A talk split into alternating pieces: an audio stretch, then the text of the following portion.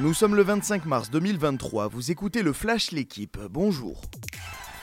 Il a fêté son premier capitanat par un doublé et une première victoire à la tête de l'équipe de France.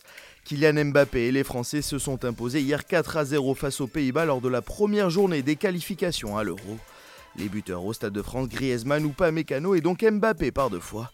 En inscrivant ses 37e et 38e buts, le Parisien devient le cinquième meilleur buteur des Bleus devant Benzema. Les joueurs de Didier Deschamps prennent la tête du groupe B devant la Grèce avant leur déplacement lundi en Irlande. Deuxième qualification consécutive en play-off d'Euroleague pour la Roca Team. Les Monégasques ont battu hier à domicile Valence 90 à 79. Ils décrochent une 20e victoire en 30 matchs et valident leur billet pour la phase finale à 4 journées de la fin. Au classement, ce cinquième succès européen d'affilée permet à Monaco de conforter sa quatrième place, synonyme d'avantage du terrain en quart de finale.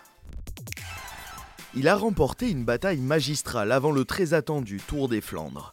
Wood van Aert s'est imposé hier lors du Grand Prix E3 à Rolbeck. Le Belge a devancé les deux autres ténors du peloton Mathieu Van Der Poel et Tadej Pogacar. Le leader de la Jumbo Visma remporte la classique flandrienne pour la deuxième fois d'affilée et signe une première victoire cette saison.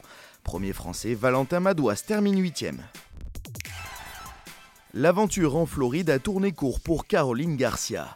Seule française engagée au Masters 1000 de Miami, la quatrième mondiale s'est inclinée dès son entrée en lice.